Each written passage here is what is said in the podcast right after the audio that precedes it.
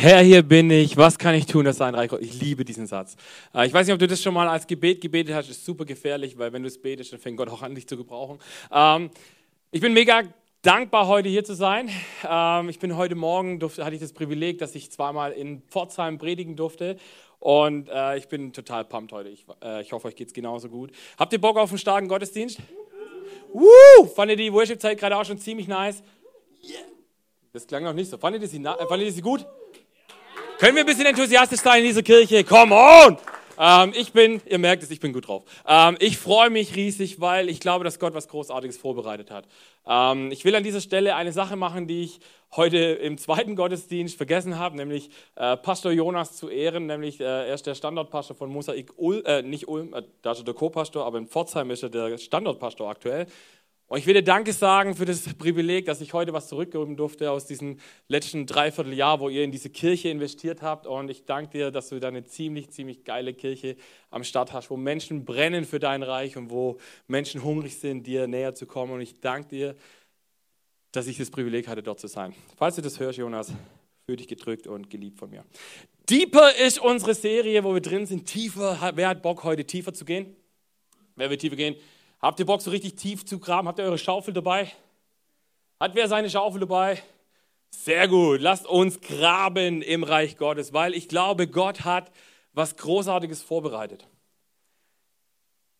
Weil ich will jeden Tag tiefer mit Gott wachsen. Ich will mich ausstrecken nach, dass Gott mir jeden Tag neu begegnen darf, dass er mich auf eine Art und Weise berühren darf, wie ich bisher noch nicht erlebt habe, dass es tut. Und ähm, Deswegen habe ich mir gedacht, wir wollen uns heute verschiedene Wege anschauen, wie das passieren kann.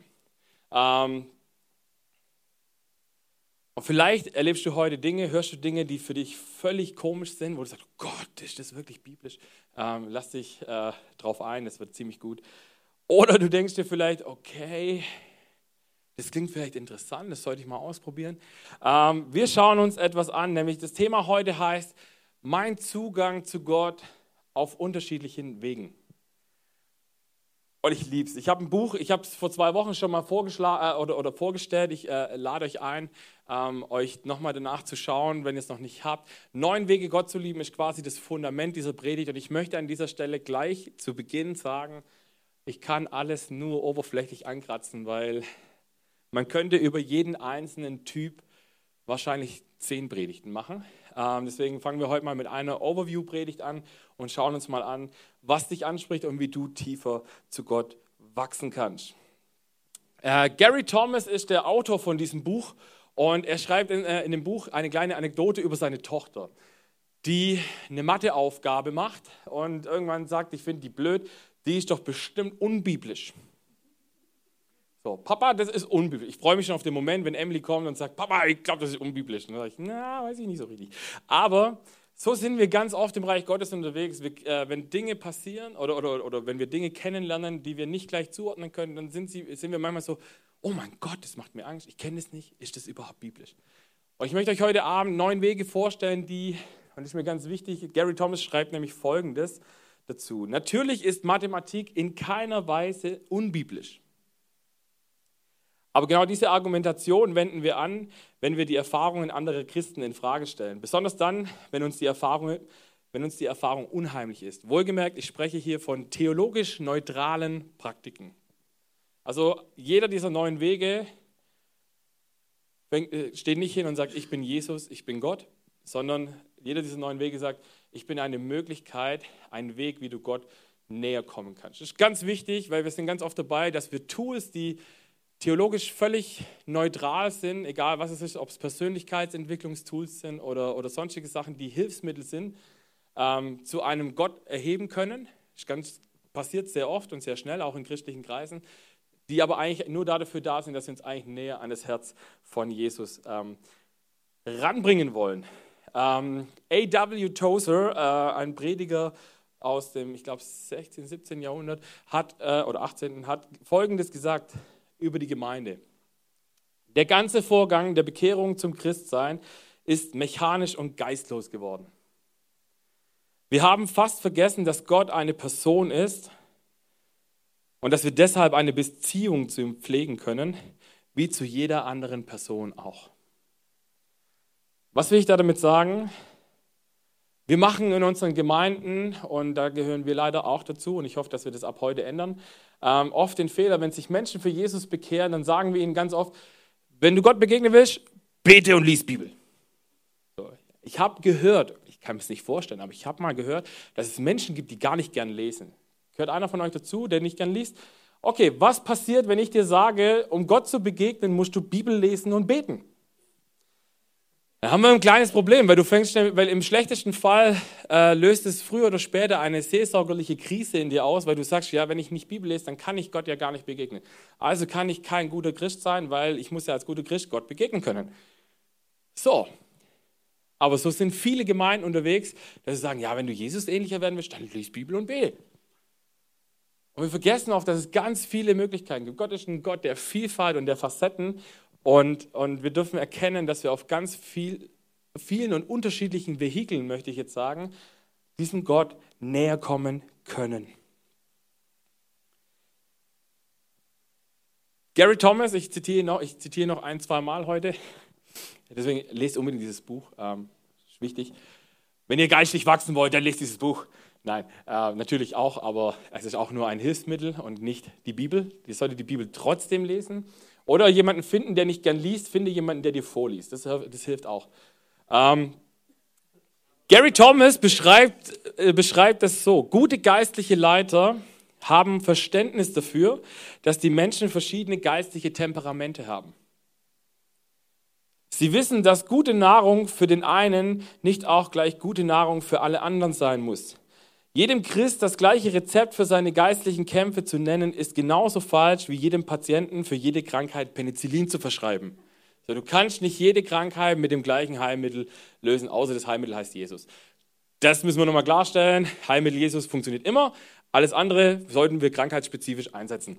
Ähm, deswegen gucken wir uns heute an, neun Wege, Gott zu lieben. Und ich habe es gerade schon erwähnt, wir werden einen kleinen Schnelldurchlauf machen weil es gibt viel zu viel, was man dazu sagen könnte. Und deswegen, wenn ihr Interesse habt, kommt gerne auf uns zu. Wir sind gerade dabei, dass wir ab Januar auch eine Small Group Serie, also eine Small Group Serie machen wollen, wo wir quasi den Small Groups ähm, Material geben wollen, dass man in den Gruppen diese Typen ein bisschen ausprobieren kann, um seinen persönlichen zu entdecken. Da auch einen fetten Applaus mal an Lukas, der da gerade dabei ist, das auszuarbeiten. Ähm, ich liebe das, dass Kirche nicht aus einzelnen Menschen besteht, sondern dass wir alle zusammen Reich Gottes bauen, wo Jesus in der Mitte ist. Deswegen lass uns durchstarten mit dem ersten Typ. Weg Nummer eins, der Naturtyp. Ähm, es gibt Menschen, die bei diesem Bild anfangen zu sagen, wie krass ist dieser Gott. Also es geht mir so, wenn ich, äh, äh als ich ähm, äh, mit Olli wandern war im Urlaub, hatten wir ganz oft solche Momente, wo wir da, wo wir an so einer an, an so eine Wand, also Felswand gestanden sind und geguckt haben und gedacht haben, wie krass ist dieser Gott? Und wie schwierig, also für mich ist es dann in dem Moment immer extrem schwierig zu sagen, na, das ist alles per Zufall so hingeworden. So, ich sage, nee, das hat so viel Plan dahinter. Es fühlt sich für mich zumindest so an, dass es nicht einfach nur, ups, das ist jetzt passiert, ah, Mist. So, sondern das ist genauso von Gott gewollt worden. Der Naturtyp äh, typ würde am liebsten jedes Gebäude, ob schön oder schmucklos, verlassen, um Gott am Ufer eines Flusses anzubeten. Für ihn sind Bücher irrelevant und Demonstrationen überflüssig. Man muss ihn einfach durch Wälder, äh, in die Berge oder über weite Wiesen wandern lassen. Der Naturtyp findet jede Blume, jeden Baum oder auch jedes Tier faszinierend geschaffen. Ich weiß nicht, ob du schon mal durch den Wald gelaufen bist und dir so, oder, oder, über eine Wiese gelaufen bist und dir, und dir manchmal gedacht hast, krass, guck mal, so viele verschiedene Blumen und eine schöner wie die andere. Oder ich kenne Menschen, die, die lieben Sonnenuntergänge oder Aufgänge ähm, und die, äh, die, die, die so viel schöpferische Kraft in dem sehen und sagen, wie krass ist dieser Gott, dass er einfach jeden Tag Sonne, die Sonne auf und wieder untergehen lässt und dass es jedes Mal schöner ist, wie du es auf jedem Foto einfangen kannst. Aber ich finde es so cool. Für den Naturtypen oder Naturtypen sind Menschen, die, äh, die haben folgenden Bibelvers so als ihre persönliche Maxime. Römer 1, Vers 20. Gott ist zwar unsichtbar, doch an seinen Werken der Schöpfung haben die Menschen seit jeher seine ewige Macht und göttliche Majestät sehen und erfahren können. Sie haben also keine Entschuldigung. Da schreibt Paulus darüber, äh, dass Menschen sagen, ja, aber ich sehe ja Gott nicht. Oder was machen wir mit den Menschen, die noch nie was von Jesus gehört haben und sterben, weil kein Missionar äh, es geschafft hat, die bisher zu treffen. Und wo, wo Paulus sagt, Alleine in der Natur, alleine in der Schöpfung finden wir so viele Beweise, dass es Gott gibt und dass Gott gut ist und dass es diesen Schöpfergott gibt, dass wir eigentlich gar keine Ausrede haben. Und wenn es Menschen gibt, die zweifeln, ob es diesen Gott gibt oder nicht, dann schreien diese Naturtypen geradezu: Guck doch in die Natur! Schau dir mal diese Blume an oder dieses Tier oder was auch immer und sagen: Wie kann man das nicht sehen? Warum? Weil es einer von vielen Wegen ist. Und es Menschen gibt, die tatsächlich mit Natur auch wenig anfangen können. Ähm, aber die gibt es. Und das ist auch okay. Der zweite Typ äh, ist der sogenannte sinnliche Typ. Ähm, der sinnliche Typ ist quasi derjenige, der mit, all, mit allen Sinnen Gott erfährt. Durch Hören, durch Riechen, durch Schmecken, durch Fühlen, durch Sehen. Sinnliche Typen können hinstellen, können, äh, können ein Bild angucken und können anfangen zu weinen, weil sie die Liebe Gottes darin so heftig entdecken. Die können ein, äh, ein, die kommen vielleicht irgendwo hin und die riechen was und die riechen und denken, wow, das riecht, wow, dieser Geruch erinnert mich irgendwie an was Schönes. Ähm, und, und erkennen Gott da drin. Sinnliche Christen wollen sich verlieren angesichts der Schönheit und Herrlichkeit Gottes. Das sind so Menschen, die das Schöne suchen, die sagen, okay, wo gibt's, wow, da ist was Schönes und da ist was Schönes. Also ich bin auch mal so ein bisschen sinnlicher Typ, der sagt, hey, ich liebe das, ich bin ja der Goldgräber, ne? Äh, der einfach dieses Glitzern sucht und sagt, okay, wo gibt es in verschiedenen Dingen äh, Sachen, wo ich das Glitzern sehe am Ende des Tages. Sie fühlen sich besonders angezogen von liturgischem, majestätischem und großartigem. Die können auch vor, vor einem Schloss stehen und sich total, äh, sind total berührt, weil sie denken, wow, wie krass ist das? Oder vor so einer großen alten Kirche. Ähm, ich war vor, ich weiß nicht, vor zwei Jahren oder zweieinhalb Jahren, vielleicht sind es auch schon drei, ähm, war ich in Speyer in dem Dom. Äh, ich weiß nicht, ob du da schon mal warst.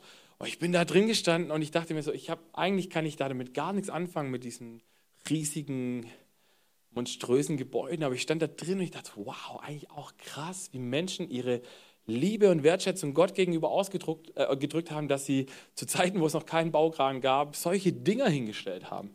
Und genau das ist es. Das war ein Versuch, Gott Ehre zu machen.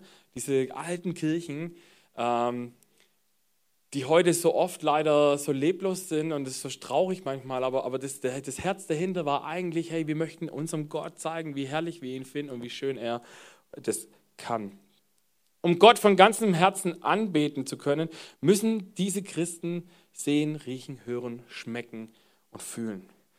Ich weiß nicht genau, ob du schon mal äh, ein Sinfonieorchester gehört hast.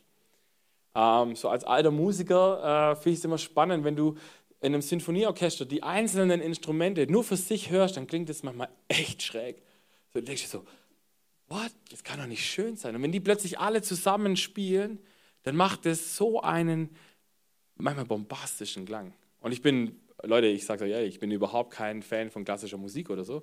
Aber das, puh, da kriege krieg auch ich Gänsehaut manchmal und denke mir, wie kreativ ist dieser Gott, wie groß ist dieser Gott, dass er so schöne Dinge schafft wie Musik. Sinnliche äh, Typen erleben Gott mit allen Sinnen. Zum Beispiel auch, ich habe es euch dabei, ein schönes Bild, ein gutes Lied, ein besonderer Geruch oder ein besonderes Essen oder ein Gegenstand, wo sie sagen, es gibt Menschen, die sinnliche Typen sind, die legen sich zum Beispiel einen Stein in den Schuh äh, ganz bewusst und sagen, jedes Mal, wenn ich drauf laufe, erinnere ich mich daran, dass ich Gott Danke sagen möchte für irgendwas. So, äh, ist bisschen, ist bisschen, hat so ein bisschen was von Selbstkasteiung aber, äh, und, und, und Blasen einfangen, aber hey, praise the Lord, ähm, auch im Schmerz dürfen wir Jesus groß machen. Ähm, Psalm 34, Vers 9 lesen wir, probiert es aus und erlebt es selbst, wie gut der Herr ist. Glücklich ist, wer bei ihm Zuflucht sucht. Andere Bibelübersetzungen, die kennen wir wahrscheinlich eher, wo es heißt, seht und schmecket, wie freundlich der Herr ist. Das ist, glaube ich, die Luther- oder Elberfelder Variante.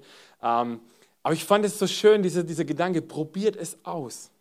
Genau darum geht es am Ende des Tages von diesen neuen Wegen auch. Es geht nicht darum, dass du sagst, okay, ich habe meinen einen Weg und alle anderen Wege sind kacke, sondern dass du sagst, ich mache mich auf und ich bin bereit, mal was auszuprobieren und mich entweder zu freuen, dass ich einen Weg gefunden habe, wo ich Gott neu begegnen kann, oder mich zu freuen, dass jemand anders einen Weg hat, den ich nicht brauche.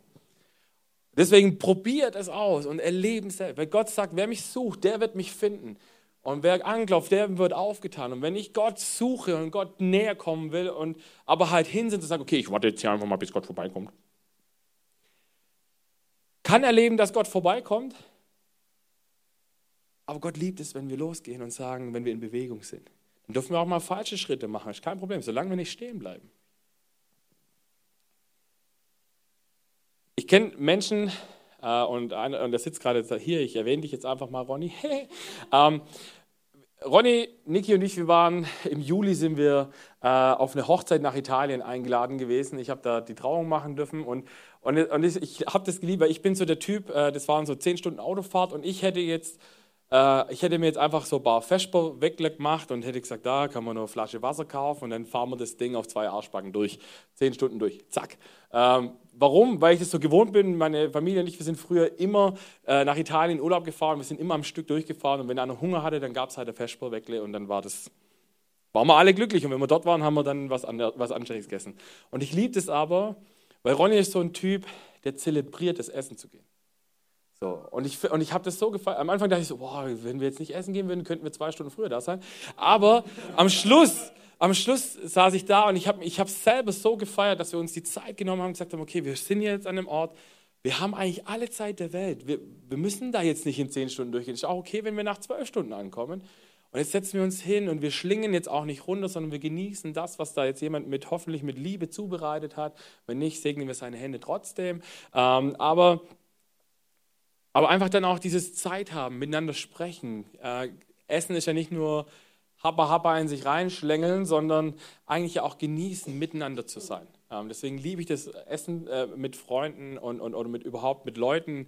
Äh, je mehr, desto besser, weil du einfach super viele tolle Gespräche haben kannst. Und deswegen danke an dieser Stelle, dass du mich da auch manchmal entschleunigt hast schon, ähm, dass ich das auch lernen konnte zu genießen. Weg Nummer drei, der traditionalistische Typ. Oh, schwieriges Wort. Tradition. Wer von euch findet Tradition cool? Okay, ein, zwei Hände gehen hoch. Ähm, ich habe tatsächlich in der Lektüre dieses Buchs wieder neu festgestellt, dass meine, mein Begriff oder meine Definition von Tradition falsch ist. Wenn ich Tradition höre, dann denke ich an tote alte Gebräuche. Dann denke ich an Dinge, die keinerlei Leben in sich tragen, in Dinge, die mache ich halt, weil man hat sich schon immer so gemacht. Und, äh, und das ist eigentlich überhaupt nicht das. Tradition oder, oder Menschen, die Gott auf traditionelle Art und Weise begegnen, die lieben das einfach zum Beispiel jeden Sonntag in die Church zu kommen, weil sie sagen, das, ich brauche diese, diesen, diesen Rhythmus und dieses Ritual in den Gottesdienst zu gehen, in dieses Gebäude auch vielleicht reinzugehen ähm, weil, mir das, weil mich das auch mit meinem ganzen Körper wieder erinnert, wo ich eigentlich bin. So, natürlich wissen wir, Gott ist Geist, Gott ist überall, wir können Jesus überall anbeten, 24-7. Aber diese Menschen lieben es tatsächlich, zusammenzukommen an einem Ort und sagen, hier fühle ich Gott einfach nochmal auf eine ganz besondere Art und Weise. Traditionalisten betäufen, äh, betonen all das, äh, was wir häufig äh, die historische Dimension des Glaubens sind. Rituale, Symbole, Sakramente und Opfer. Diese Christen haben oft ein sehr diszipliniertes Glaubensleben. Und ich finde es ganz spannend, weil wenn wir diese, also wenn ich, ich sag mal, ich bin jetzt mal ganz ehrlich, oder wir sind ja so unter uns Gebetsschwestern hier, ne? ähm, wenn ich so Begriffe höre wie Ritus, Symbol, Sakrament, Boah, da stellen sie mir meistens die Nackenhaare auf, weil ich denke, boah, geht, das ist so. Oh. Und sich dann bewusst zu machen, was das eigentlich ist. Wie oft nehmen wir Abendmahl ein, ohne uns bewusst zu machen, dass es eigentlich ein ganz wichtiges Sakrament ist. Die Bibel geht sogar so weit, Paulus geht so weit, dass er sagt, es, äh, in Korinth sind Krankheiten entstanden in der Gemeinde, weil die Menschen das Abendmahl nicht mit der richtigen Herzenshaltung genommen haben, weil sie sich nicht bewusst gemacht haben, was sie dort tun. Und er sagt, wir müssen uns wieder neu bewusst machen, wenn wir Abendmahl nehmen, dann verkündigen wir den Namen von Jesus, was er am Kreuz gemacht hat. Das ist das Symbol dahinter. Und die Leute haben einfach nur, wir müssen auch, dürfen nicht vergessen, damals war das Abendmahl nicht ein Stück Brot und ein Schluck Wein, sondern da hat man dann wirklich so zusammen gegessen und da war dann halt in Korinth was auch so, dann haben alle irgendwie schon gefuttert und die, die noch arbeiten waren, haben nachher nichts mehr gekriegt. Da war auch so ein bisschen, Gott sagt, hey Leute, das ist nicht der Style, den wir als Kirche Jesu leben wollen, sondern wir sind wir, wir machen es zusammen, wir, wir, wir erinnern uns zusammen und so. Und, und wie oft nehme ich das Abendmahl einfach, weil, ja, so nimmt man das Abendmahl halt. Macht mir manchmal gar nicht bewusst, warum das so ist. Oder auch andere Sachen, so, äh, zum Beispiel das, das Vaterunser beten kann eine Tradition sein, kann ein Ritual sein. Und ich weiß nicht, mal Hand aufs Herz, wie oft betest du das Vaterunser? So, im Jahr einmal, Monat einmal, der Woche einmal, am Tag einmal. Ich habe es vorhin gesagt, wir, wir, wir machen ganz, nicht alle, und ich, äh, und ich nehme uns auch mit rein in diesen Gedanken, wir machen manchmal keinen besonders guten Job im Bereich Jüngerschaft, wenn wir Menschen haben, die Jesus frisch kennenlernen. Warum? Weil wir, wir überfordern sie oft. Wir gehen hin und sagen eben nicht nur, lese die Bibel und bete und sagen nicht, hey, guck mal, hier gibt es zum Beispiel einen coolen Leseplan, mit dem du mal anfangen kannst. Oder, also machen wir manchmal schon auch, aber halt nicht gezielt. Ähm, oder wir haben manchmal das Problem, dass wir die Leute damit überfordern, dass sie sagen, hey, bete einfach mal los. Und ich kenne so viele Menschen, die nicht laut beten können in einer Gruppe, sich nicht trauen, weil sie das Gefühl haben, ich weiß gar nicht, ob ich überhaupt was zu sagen habe. Und denen es zum Beispiel helf, äh, helfen könnte, ein könnte, zu sagen, hey, guck mal hier, ich gebe dir ein DIN A4-Blatt, da steht eine Möglichkeit drauf, wie du Gebetsleben in dein Leben integrieren kannst. Zum Beispiel, bete mal das Vaterunser, Zeile für Zeile. Bete den Satz, den Jesus vorgebetet hat und mach dir dann bewusst, was heißt es eigentlich konkret für mich? Wofür kann ich da jetzt Danke sagen? Unser tägliches Brot gib uns heute. Danke, Jesus, dass ich heute was zu essen bekommen habe. Und so weiter. Ihr könnt es durchexerzieren. Ähm, und es hilft, kann helfen, ganz viel.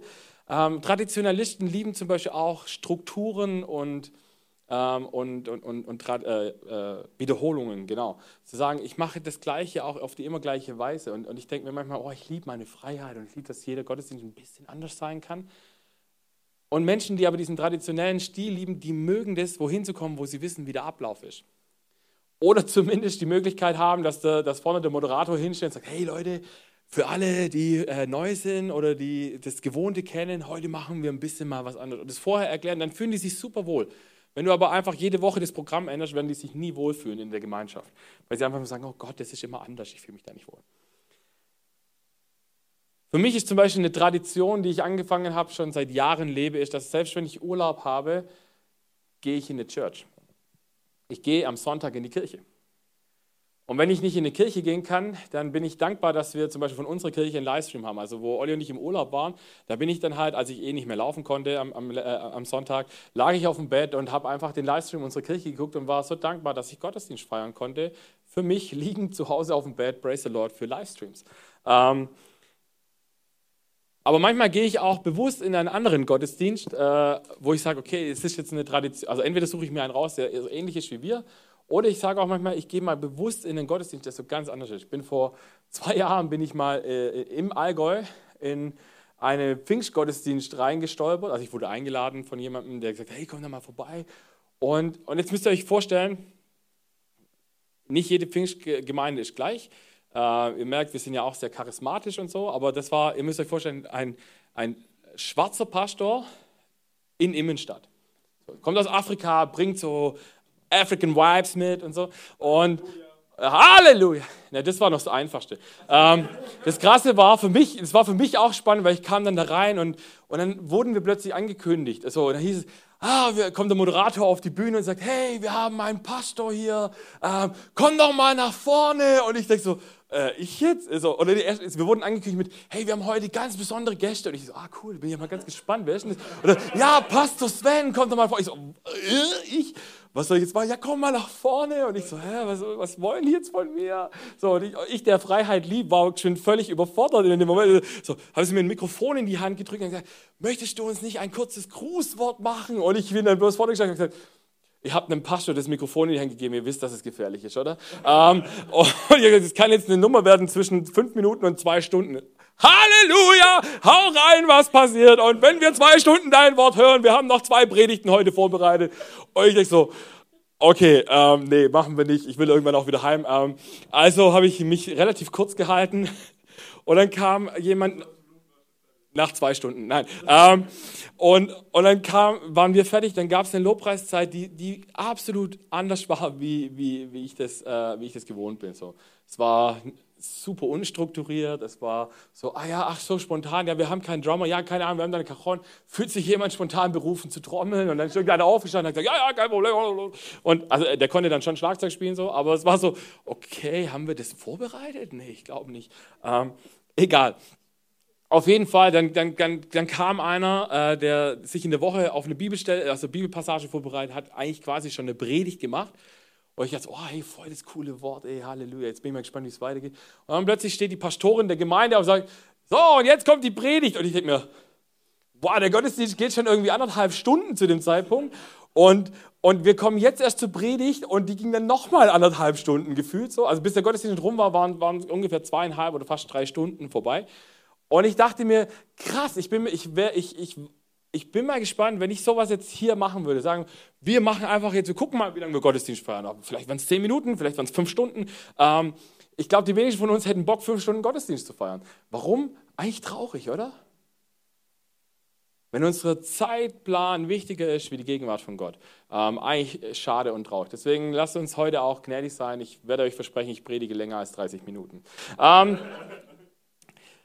Jesus hat es unter anderem auch gemacht, dass er Traditionen gelebt hat. Zum Beispiel in Lukas 4, äh, Vers 16, 16 heißt es, so kam Jesus auch nach Nazareth, wo er aufgewachsen war. Am Sabbat ging er wie gewohnt in die Synagoge. Er stand auf, um aus der Schrift vorzulesen. Also auch Jesus, das ist übrigens eine Randnotiz, die ich vorher noch nicht erwähnt hatte. All diese neuen Typen, die ich euch vorstelle, hat Jesus in irgendeiner Form immer wieder mal ausgelebt. Also es ist tatsächlich total biblisch, was ich euch erzähle. Ähm, lasst uns aber, um nicht zu viel Zeit zu verlieren, äh, in den nächsten Typ gehen. Typ Nummer vier, der asketische Typ. Ähm, ganz ehrlich, das ist der Typ, mit dem ich persönlich am wenigsten anfangen kann. Weil dieser Typ liebt Stille. Dieser Typ braucht gar nichts. Der kommt in einen Raum rein, wo nichts drin ist außer einem Stuhl und sagt, hier, hier ist viel zu viel Inhalt. Und ich denke mir, hier ist nichts drin außer einem, einem blöden Stuhl, was ist bei dir eigentlich schief, weißt du?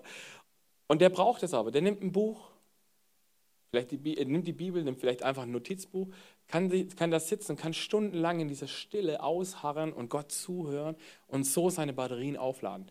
Ähm, Finde ich so gut. In einer Welt, die so laut ist wie unsere. Und wisst ihr was? Ich habe ich lese euch mal vor, wie, die, wie der beschrieben wird. Der Asket möchte nichts lieber als beim Beten allein gelassen werden. Er braucht keine Liturgie, das Drum und Dran der Religion ist für ihn überflüssig, der Lärm der Welt da draußen unerwünscht. Er will von nichts abgelenkt werden, nicht von Bildern, nicht von lauter Musik. Was er zum Beten braucht, sind Ruhe und Einfachheit. Das ist bei mir schon schwierig, weil bei mir läuft immer irgendwie Musik im Hintergrund. Ähm, deswegen weiß ich, dass das nicht mein Weg ist. Und auch Jesus gibt uns hier ein wunderbares Beispiel. In, 1, äh, in Markus 1, Vers 35 heißt es, früh am Morgen, als es noch dunkel war, stand Jesus auf, verließ das Haus und ging an einen einsamen Ort zum Beten. Ist ganz spannend, oder? Wann sind wir das letzte, wann haben wir uns das letzte Mal rausgenommen aus dem Lärm des Alltags, um zu beten und zu sagen, ich schalte mein Handy aus, ich schalte alles um mich herum aus. Und wisst ihr was? Es gibt ein Buch, das heißt, wenn Stille eine Sprache wäre. Ich weiß nicht, ob es schon mal jemand von euch gehört hat. Ähm, ganz, ganz spannend. Ähm, der Autor schreibt da drin, dass es in Europa keinen Ort mehr gibt, wo es zehn Minuten natürliche Stille gibt. Natürliche Stille bedeutet keinerlei menschengemachte Geräusche. Das heißt, du kannst in Europa kannst du in einen Wald gehen und wenn da eine, eine Stromtrasse in der Nähe vorbeikommt, und das, dann hörst du das Pritzeln, wenn es leise ist. Menschengemachtes Geräusch, ein Flugzeug fliegt vorbei. Je leiser es ist, desto mehr kannst du das, diese, diese stillen Geräusche wahrnehmen. Und bei natürlicher Stille geht es quasi darum, natürliche Geräusche sind natürlich schon auch erlaubt, aber eben alles, was irgendwie menschengemacht ist. Und es gibt wohl in Amerika nur noch zehn Orte, in ganz Amerika, auf dem ganzen nordamerikanischen Kontinent, wo du Orte hast, wo ungefähr 50 Minuten lang nur noch nur natürliche Stille zu erleben ist. Krass, oder? Und wir sind in einer Welt, die ist so laut und ich denke mir manchmal, wie wollen wir denn Gott hören? In einer Welt, wo so viel auf uns einprasseln. Wir müssen, ob das unser Weg ist oder nicht, glaube ich, manchmal diese Zeiten finden, wo wir uns rausnehmen und sagen, und jetzt muss ich irgendwie Stille finden. Und wenn ich mir vielleicht nachher Ohrstöpsel in die Ohren stecke oder Watte oder was auch immer, dass ich versuche, so, so gut wie möglich die äußeren Einflüsse rauszunehmen, damit ich nicht, damit ich mich mal wirklich auf Gott ausrichten kann, sagen kann, okay Gott, was willst du von mir? Sprich zu mir. Ich mache mich eins, damit ich mache mich ruhig und ich gehe zurück, damit ich dir zuhören kann. Weg Nummer 5, der aktivistische Typ. Aktivisten lieben den Gott der Gerechtigkeit und ihre liebste Bibelstelle ist oft die Vertreibung der Händler aus dem Tempel. Für sie bedeutet Lobpreis gegen das Böse zu kämpfen und die Sünder zur Buße aufzurufen. Diese Christen sehen die Gemeinde häufig als den Ort, an dem sie ihre Batterien wieder auffüllen können, um gestärkt in die Welt zurückzukehren und ihren Kampf gegen die Ungerechtigkeit fortzusetzen. Das ist unser Traum eigentlich, was der Sonntag Gottesdienst ausmachen soll. Egal, ob der morgens ist, ob der abends ist, ob der nachts ist, egal wann er ist, aber auch nicht am Sonntag stattfindet, sondern sobald er halt stattfindet, dass jeder, der hierher kommt, aufgetankt nach draußen geht. Dass er sagt, ich bin gerüstet für die Woche und ich habe Bock, meinen Jesus groß zu machen, auf die Art und Weise, wie das vielleicht bei mir ist. Die einen gehen auf die Straße, die anderen nicht. Ähm, die anderen machen es vielleicht in ihrem Arbeitsplatz oder in ihrer Uni oder sonst wo. Ähm, aber wir haben die Möglichkeit, und das ist unser Auftrag eigentlich auch, dass wir Gott groß machen sollen. Und, und ich finde es krass, weil wir haben ganz wenig äh, diesen Jesus vor Augen, auf der, der hier in Matthäus 21 auch beschrieben wird. Jesus ging in den Tempel und wies alle hinaus, die dort Handel trieben und etwas verkauften äh, oder etwas kauften. Er warf die Tische der Geldwechsel. Ihr müsst euch mal vorstellen, so Jesus rage da richtig und so. Manchmal, manchmal wäre ich, gern, wär ich gern der Jesus, der Tische umschmeißt, aber ich weiß, dass dann vielleicht der eine oder andere Angst vor mir kriegt. Ähm, deswegen lasse ich das lieber. Am Sabbat, äh, nee, halt, warte, hier waren wir. Ähm, er warf die Tische der Geldwechsel um, die Sitze der Taubenverkäufer und sagte zu ihnen: Es heißt in der Schrift, mein Haus soll ein Haus des Gebets sein. Ihr aber macht eine Räuberhöhle daraus.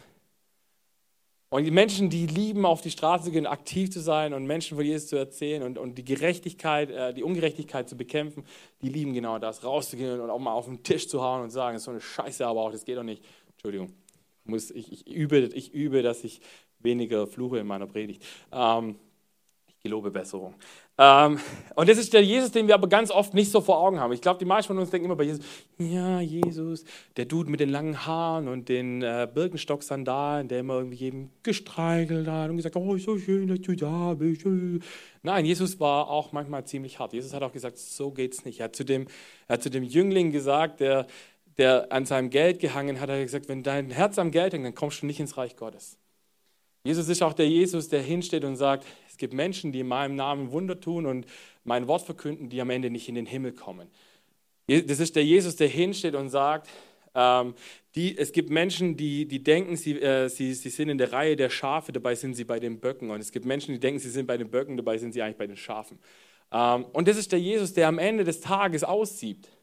Der am Ende des Tages sagt, wir lassen jetzt, lassen wir das Getreide und das Unkraut wachsen und am Ende, nach der Ernte, trennen wir es auf und sagen, das sind diejenigen, die in den Himmel kommen, das sind die, die verbrennen werden.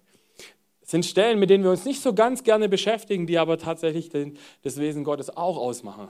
Und warum ich immer wieder dran bin zu sagen, es ist so wichtig, Jesus an erster Stelle zu haben und nicht zu glauben, nur weil ich einmal meine Entscheidung für Jesus gemacht habe, dass ich mein Ticket für immer safe habe. Nein. Und wisst ihr, es gibt Momente in unserer Kirche, und ich sage das jetzt bewusst auch in unserer Kirche, wo wir Menschen in die Hölle lieben können, weil wir alles tolerieren und alles sagen, ist alles so super und hey, kein Problem und Herr Jesus liebt dich trotzdem, alles gut. Ja, er liebt dich trotzdem, aber er findet nicht alles gut, was du tust. Und das müssen wir uns immer wieder mal bewusst machen. Dass es Dinge gibt, wo Jesus sagt, und wisst ihr, ich habe die Woche eine krasse Predigt gehört, ähm, ich gehe nicht zu tief rein, weil ich bin eh schon drüber mit der Zeit, aber wo er gesagt hat, Gott gibt uns immer wieder Chancen, zum Umkehren.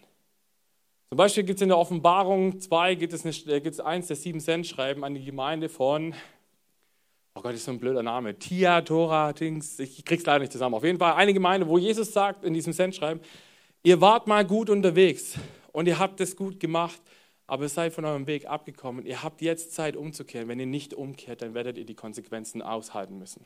Und die Konsequenzen im Reich Gottes heißt dann halt auch, dieser Noah-Moment zu erleben, dass Gott sagt, ihr habt 100 Jahre Zeit gehabt, umzukehren, ihr habt es nicht getan, jetzt müsst ihr auch aushalten, dass das Tor zu ist. Fertig aus.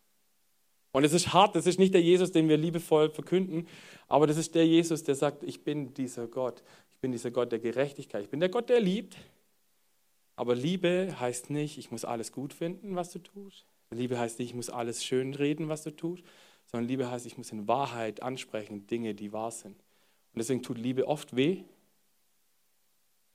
vor allem tut Liebe weh, wenn wir, sie nicht, äh, wenn wir Sachen sagen und sie nicht in Liebe sagen, sondern einfach sagen, ich hau dir jetzt mal eins von Latz, weil ich gerade Bock drauf habe und denke, das ist richtig. Und, und wir müssen genau das lernen, dass wir lieben, dass wir in Liebe Dinge ansprechen, aber nicht um meinen Vorteil rauszuholen, sondern um uns näher an das Herz von Jesus ranzubringen. Mehr Menschen, mehr wie Jesus werden.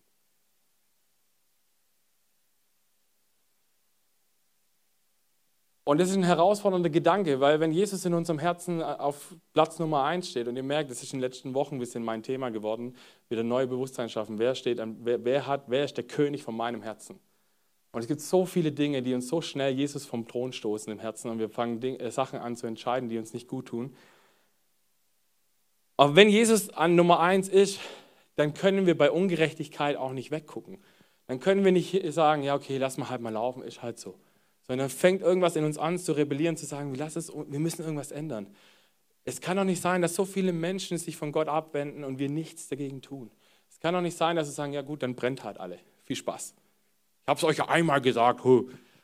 Es gibt aber auch ein anderes Extrem. Äh, ich weiß nicht, vielleicht kennt der eine oder euch diese letzte Generation äh, Bewegung. Ich weiß nicht, ob ihr die schon mal gehört habt. Ich habe mich ehrlicherweise nicht ganz tief mit denen beschäftigt, aber das sind die Dudes, die, die sich gerade mit Sekundenkleb auf die Straße kleben und äh, die, äh, die, äh, die, die, die Gemälde mit Essen bewerfen, wo ich mich frage, für was? Was ist das Ergebnis von dieser Tat? Kein einziger wird umkehren, weil du irgend so ein Gemälde mit einer Tomatensuppe beworfen hast, sondern die Leute werden eher sagen, was bist du eigentlich für ein beknackter Vollhonk? Entschuldigung. Falls einer von euch da dazugehört, ich möchte euch nicht persönlich angreifen.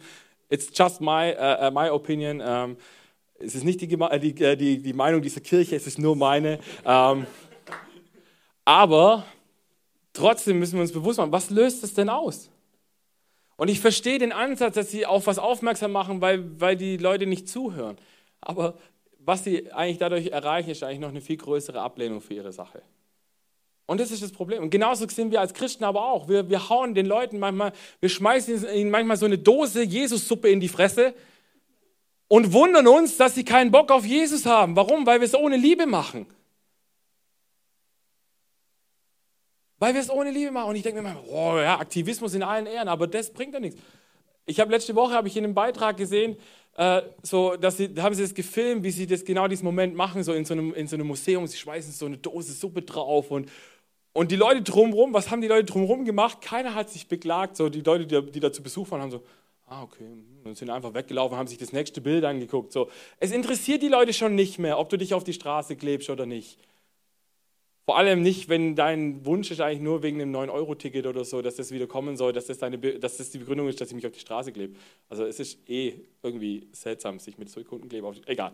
Anderes Thema, wir wollen da nicht zu weit in die Tiefe gehen. Ähm, Trotz allem ist es wichtig, dass wir uns Gedanken machen, wie können wir diese nächsten Generationen, der Generation meiner, meiner Kinder, eurer Kinder, ähm, eine Zukunft vielleicht mitgestalten, in der sie gerne leben wollen. Das ist eine wichtige Frage. Auf die müssen wir auch geistlich äh, eine richtige Antwort haben. Weil Gott hat uns die Erde nicht anvertraut, damit wir das machen, was wir gerade machen, sie nämlich ausbeuten bis zum geht nicht mehr, sondern dass wir uns schon auch die Frage stellen, was könnte unser Beitrag sein, dass meine Tochter oder deine Tochter oder dein Sohn, wie auch immer, ähm, in in 20 Jahren noch sagt, okay, Papa, danke, dass du dich dafür eingesetzt hast, dass ich heute noch was zu essen habe oder ein Klima habe, in dem ich noch äh, erwachsen werden möchte oder so. Weg Nummer 6, der fürsorgliche Weg ähm, oder fürsorgliche Typ. Christen mit fürsorglichem Temperament dienen Gott, indem sie anderen dienen. Sie sagen sich, Christus in den Armen und Bedürftigen zu sehen und es tut ihnen und ihrem Glauben gut, mit anderen zusammen zu sein. Das von Hingabe geprägte Leben kontemplativer Und enthusiastische Christen empfinden sie als selbstsüchtig. Also kontemplativ und enthusiastisch kommen gleich noch. Der eine feiert übel und der andere ist so, nein, ich sitze nur bei den Füßen von Jesus. Ähm, und, und die sagen halt, nein, das ist beides irgendwie cool, aber wenn unser Glaube keine Taten hat, dann ist er tot. Ähm, und ich habe letzte Woche, ich bin äh, noch als Musikreferent in der evangelischen Landeskirche angestellt ähm, und da machen wir in einem Teamkreis, haben wir diese Serie, was, wir was ich heute so äh, kurz euch erzählen will, oder versuche so kurz wie möglich euch zu erzählen, ähm, haben wir angefangen, haben da eine Zehn-Wochen-Serie draus gemacht und haben gesagt, wir wollen, dass jeder Typ äh, jede Woche einmal praktisch gelebt werden kann. Und jeder, der, äh, und wir suchen immer einen raus, der sich damit ein bisschen auskennt. Ähm, ich erzähle euch nachher, was ich mache, wenn ich den enthusiastischen Typ vorstelle. Ähm, auf jeden Fall haben wir dann haben wir auch so eine kurze Vorstellung gemacht von diesen Typen und am Ende habe ich mit einem Mädel geredet die hat mir erzählt, als ich sie gefragt habe, hey, welcher Typ hat dich eigentlich am meisten angesprochen? Und hat sie kurz überlegt und sagt, ja, der fürsorgliche Typ, glaube ich. Und dann habe ich gefragt, ja, okay, und warum? Und dann sagt sie, und dann fängt sie an zu erzählen, dass sie ein Praktikum gemacht hat in einem Krankenhaus. Und dass es für sie so eine, so eine Freude war, einen, einen bettlägerigen Mann zu waschen und wie der sich gefreut hat, dass sie das gemacht hat. Und ich habe gesagt, ich war so zwischen Ekel und, und, und, und Freude. Äh, also Ekel, weil ich einfach sage, du könntest mir jeden Monat 30.000 Euro bar auf die Hand geben und ich könnte das nicht machen. Also ich habe zu meiner Mama mal gesagt, meine große Liebeserklärung an dich ist, dass ich dich in ein Heim gebe, wo es Menschen gibt, die das gerne machen ähm, und ich dich dann besuche, weil, weil ich kann es nicht. Ich bin einfach, ich bin ja ganz ehrlich, ich kann das nicht. Aber ich bin so dankbar, dass es Menschen gibt, die es können und die es lieben. Und ich liebe das. Und dieses Mädel hat uns eine halbe Stunde davon erzählt, was sie dann in ihrem Praktikum alles gesehen hat. Und ich war wirklich immer so zwischen und zwischen wow, ich liebe das, wie deine Augen strahlen, wenn du es erzählst. Und dann sagt sie wieder so, ich so oh, und, und genau das ist. Aber sie ist das so aufgegangen. Ich habe gesagt, ich hab, am Ende habe ich zu ihr gesagt, weißt du, was mich gerade tief in meinem Herzen bewegt? dass ich deine Leidenschaft sehe und dass ich weiß, dass es einen Beruf gibt, in dem du deine Berufung leben kannst. Es war mir so, so auf dem Herzen, es heute hier zu erzählen. Markus 10, äh, 43. Bei euch ist es nicht so. Im Gegenteil, wer unter euch groß werden will, soll den anderen dienen. Wer unter euch der Erste sein will, soll zum Dienst an allen bereit sein. Denn auch der Menschensohn ist nicht gekommen, um sich dienen zu lassen, sondern um zu dienen und sein Leben als Lösegeld hinzugeben. That's it. Wenn du groß sein möchtest im Reich Gottes, dann hilft es nicht, das Maul aufzureißen und zu erzählen, was für ein geiler Dude du bist, sondern dann heißt es, du bist der Erste, der dient. Du bist der Erste, der kommt und sagt, wo kann ich anpacken, wo kann ich helfen, wo kann ich mein Herz in diese Kirche investieren. Sei es über unser Projekt, was wir haben, und wir haben vier verschiedene, ähm, oder sei es in einem Dienst, wo du aktiv sagst, wie kann ich mein Herz hier reingehen, wie kann ich anderen Menschen dienen, wie kann ich auch, äh, und wir sind da dabei mit diesen Social Projects, ähm, einfach auch neue Wege aufzumachen. Und es gibt tolle Sachen in Heilbronn, wie äh, ich sehe gerade ein paar Leute hier sitzen von Gospel Crew, wo ich sage, lasst uns nicht was Neues aufbauen, sondern lasst uns das, äh, ähm, lasst uns Synergien schaffen bei den Dingen, die schon da sind, damit noch mehr Reich Gottes entsteht und wir nicht ständig irgendwas Neues aus, der, auf der, aus dem Boden stampfen müssen. Und ich glaube, dass da sehr viel mehr Segen drauf liegt, wie bei allem anderen. Der enthusiastische Typ, ihr merkt, oh, jetzt geht's los. Ähm, der enthusiastische Typ ist der Typ, der einfach unheimlich gerne feiert. Das ist Freude pur, wenn du über so eine Ziellinie läufst. Ich habe es leider in meinem Urlaub nicht geschafft, über die Ziellinie zu laufen. Äh, ich bin drüber gefahren. Äh, aber andere Geschichte. Der enthusiastische Christ liebt es, wenn es beim Gottesdienst und bei der Anbetung aufregend und geheimnisvoll zugeht. Deswegen liebe ich das zu feiern. Deswegen, äh, wenn ihr mich im Worship nicht nur auf der Bühne seht, sondern auch äh, abseits der Bühne, ich kann nicht still sitzen. Ich kann nicht sagen, ja, ja, ja. Weil ich bin immer so ein bisschen am Hüpfen und immer so ein bisschen nach vorne gehen. Und äh, ich habe gesagt, wenn ich diesen Typ in unserem Teamkreis vorstelle, die werden so hart überfordert sein, weil ich habe ich, ich hab schon, ich es schon bestellt, dass ich so Konfetti, kleine Konfettikanonen bestellt habe und ich werde kommen, jeder, der zur Tür reinkommt, wird sagen, ja Mann, ey, so gut, dass du da bist und dann, pff, yay! Und so, und die werden total überfordert sein und wahrscheinlich alle sagen, das ist nie im Leben mein Weg. Und ich werde so hart feiern, weil das genau meins ist. Ja, ich werde schon irgendjemand finden, der saugt. Ähm, das ist das Gute, als Leiter kann man dann delegieren. Irgendeiner möchte ja gern dienen, der ist bestimmt der fürsorgliche Weg und so, you know. Ähm, das ist sein geistlicher Lebensnerv. So wie der sinnliche Christ gerne von Schönheit umgeben ist und der Intellektuelle um Begriffe ringen möchte, werden Enthusiasten inspiriert von fröhlichem Feiern. Enthusiastische Christen sind Cheerleader Gottes und der ganzen Christenheit. Hey, und wisst ihr was? Man denkt es vielleicht nicht, weil ich ganz oft hier vorne stehe und ganz oft ähm, äh, am Dienen bin. Wisst ihr, was die schönsten Momente für mich sind?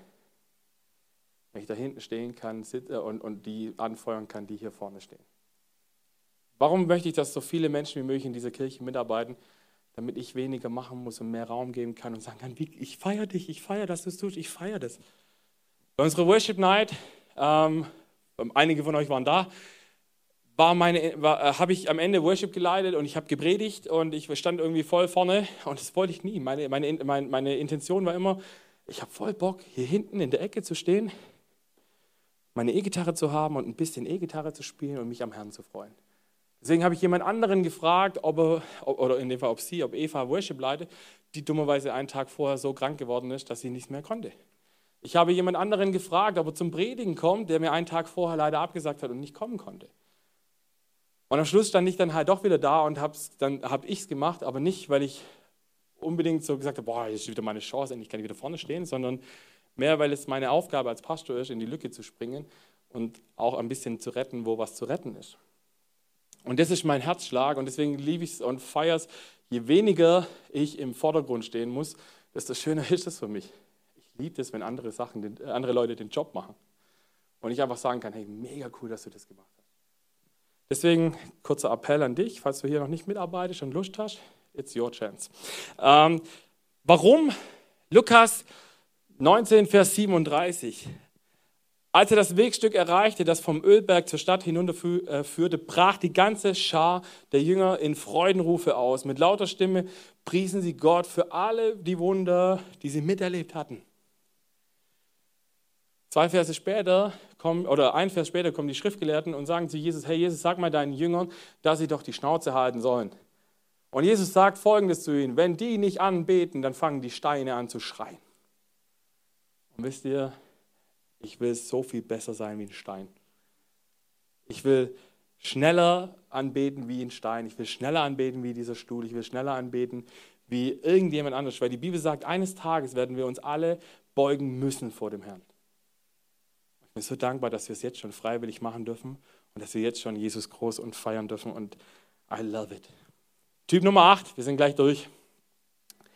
Der kontemplative Typ. Kontemplative Christen nennen Gott ihren Geliebten. Ihr Bild von Gott ist das des liebenden Vaters oder des Bräutigams. Sie legen nicht so viel Gewicht darauf, Gott zu dienen, um seinem Willen zu folgen oder in seinem Namen Große zu tun. Nicht einmal der Gehorsam ist so wichtig. Kontemplative Christen versuchen vielmehr, Gott die reinste, tiefste, strahlendste Liebe entgegenzubringen, die man sich nur vorstellen kann.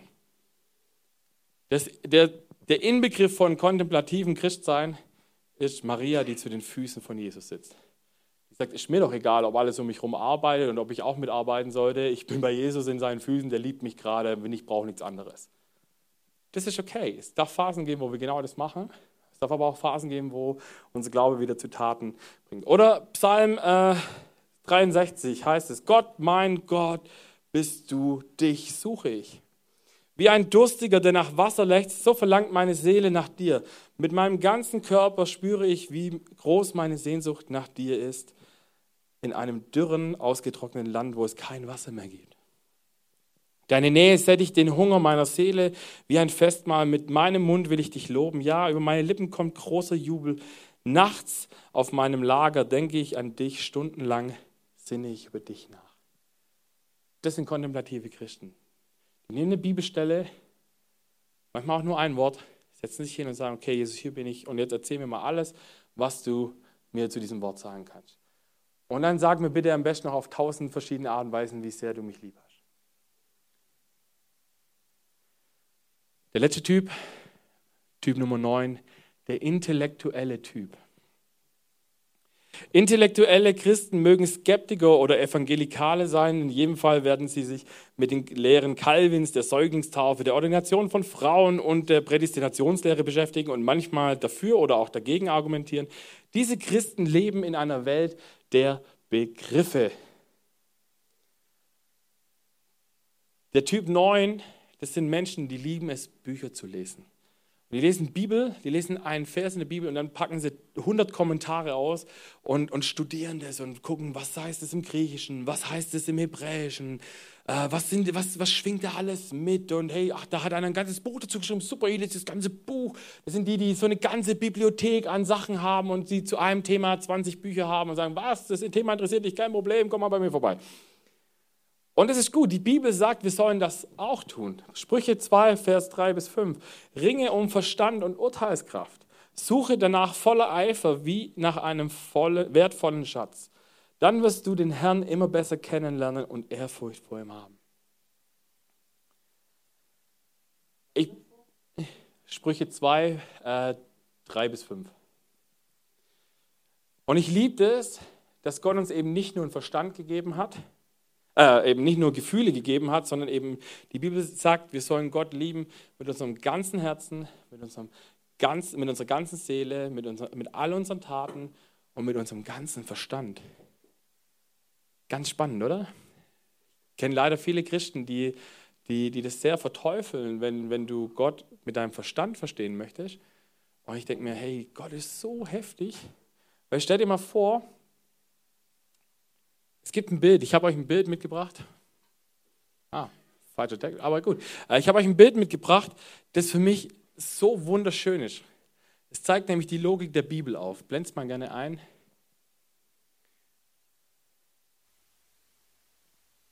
Das, liebe Freunde, ah, Markus, kannst du kurz das Licht ein bisschen dimmen, dass man es besser sieht?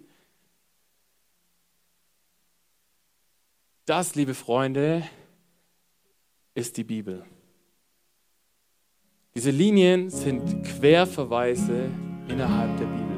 Du siehst, es gibt und diese weißen Striche unten sind quasi die einzelnen Bücher und Kapitel. Ihr seht deswegen hier auch ein ganz langes, das ist quasi äh, Psalm 119, ist dieser ganz lange Strich. Das sind alles einzelne Kapitel, die du hier siehst, von 1. Mose 1 bis Offenbarung 24, glaube ich. Und ihr seht diese Linien vom Anfang bis zum Ende und überall zwischendrin macht die Bibel Verweise innerhalb auf sich selber. Und wir merken, die Bibel ist so logisch aufgebaut. Es sind so viele verschiedene Autoren, die die Bibel geschrieben haben und trotzdem ist es ein Geist, der dahinter war und gesagt hat, ihr kommt. Äh, am Ende hat es einen roten Faden, am Ende macht es Sinn, was da drin steht.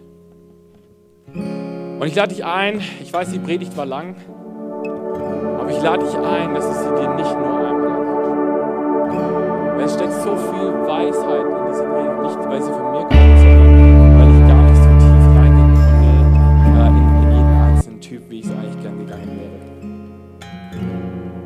Deswegen sorgt dir das Buch, lies es am besten selber. Und ich möchte gerne mit, mit, äh, mit einem Statement von Gary Thomas aufhören. Er schreibt nämlich, vollkommene Christen, und das zu sein, sind wir alle berufen, sollten Anbetung, Glauben, inneres Engagement und Dienst miteinander verbinden und nach außen tragen. Gott groß machen indem wir ihn anbeten, unseren Glauben nähren, vor allem in herausfordernden Zeiten. Nicht nur da sitzen und sagen, ich sitze wie Maria zu den Füßen von Jesus, Phasen nehmen, wo das gut ist und wo das richtig ist, aber dann auch sagen, okay Gott, was ist mein Auftrag? Was ist meine Identität? Was ist mein Auftrag? Und dann loslegen und das tun, was Gott es, dass Jesus groß ist. Liebe es, dass Jesus nicht auf eine Art und Weise anzubeten ich lade dich ein, dass wir jetzt nochmal zusammen genau diesen Jesus groß machen. Weil er es so sehr verdient hat. Wisst ihr, Jesus holt sich seine Anbetung. Also lässt das Liebe jetzt schon freiwillig. Und Jesus ist gut und er wird es immer sein. Amen. Amen. Ich danke dir, Jesus, für deine Gegenwart und dass du da bist und dass wir immer wieder Neues von dir entdecken dürfen, dass wir an jedem Tag unseres Lebens von dir begeistert sein dürfen was Neues von dir sehen dürfen, weil du du bist und weil ich ich bin. weil ich noch nie, niemals alles ergreifen und begreifen werde, dass du bist, wer du bist, was du getan hast, Jesus. Amen.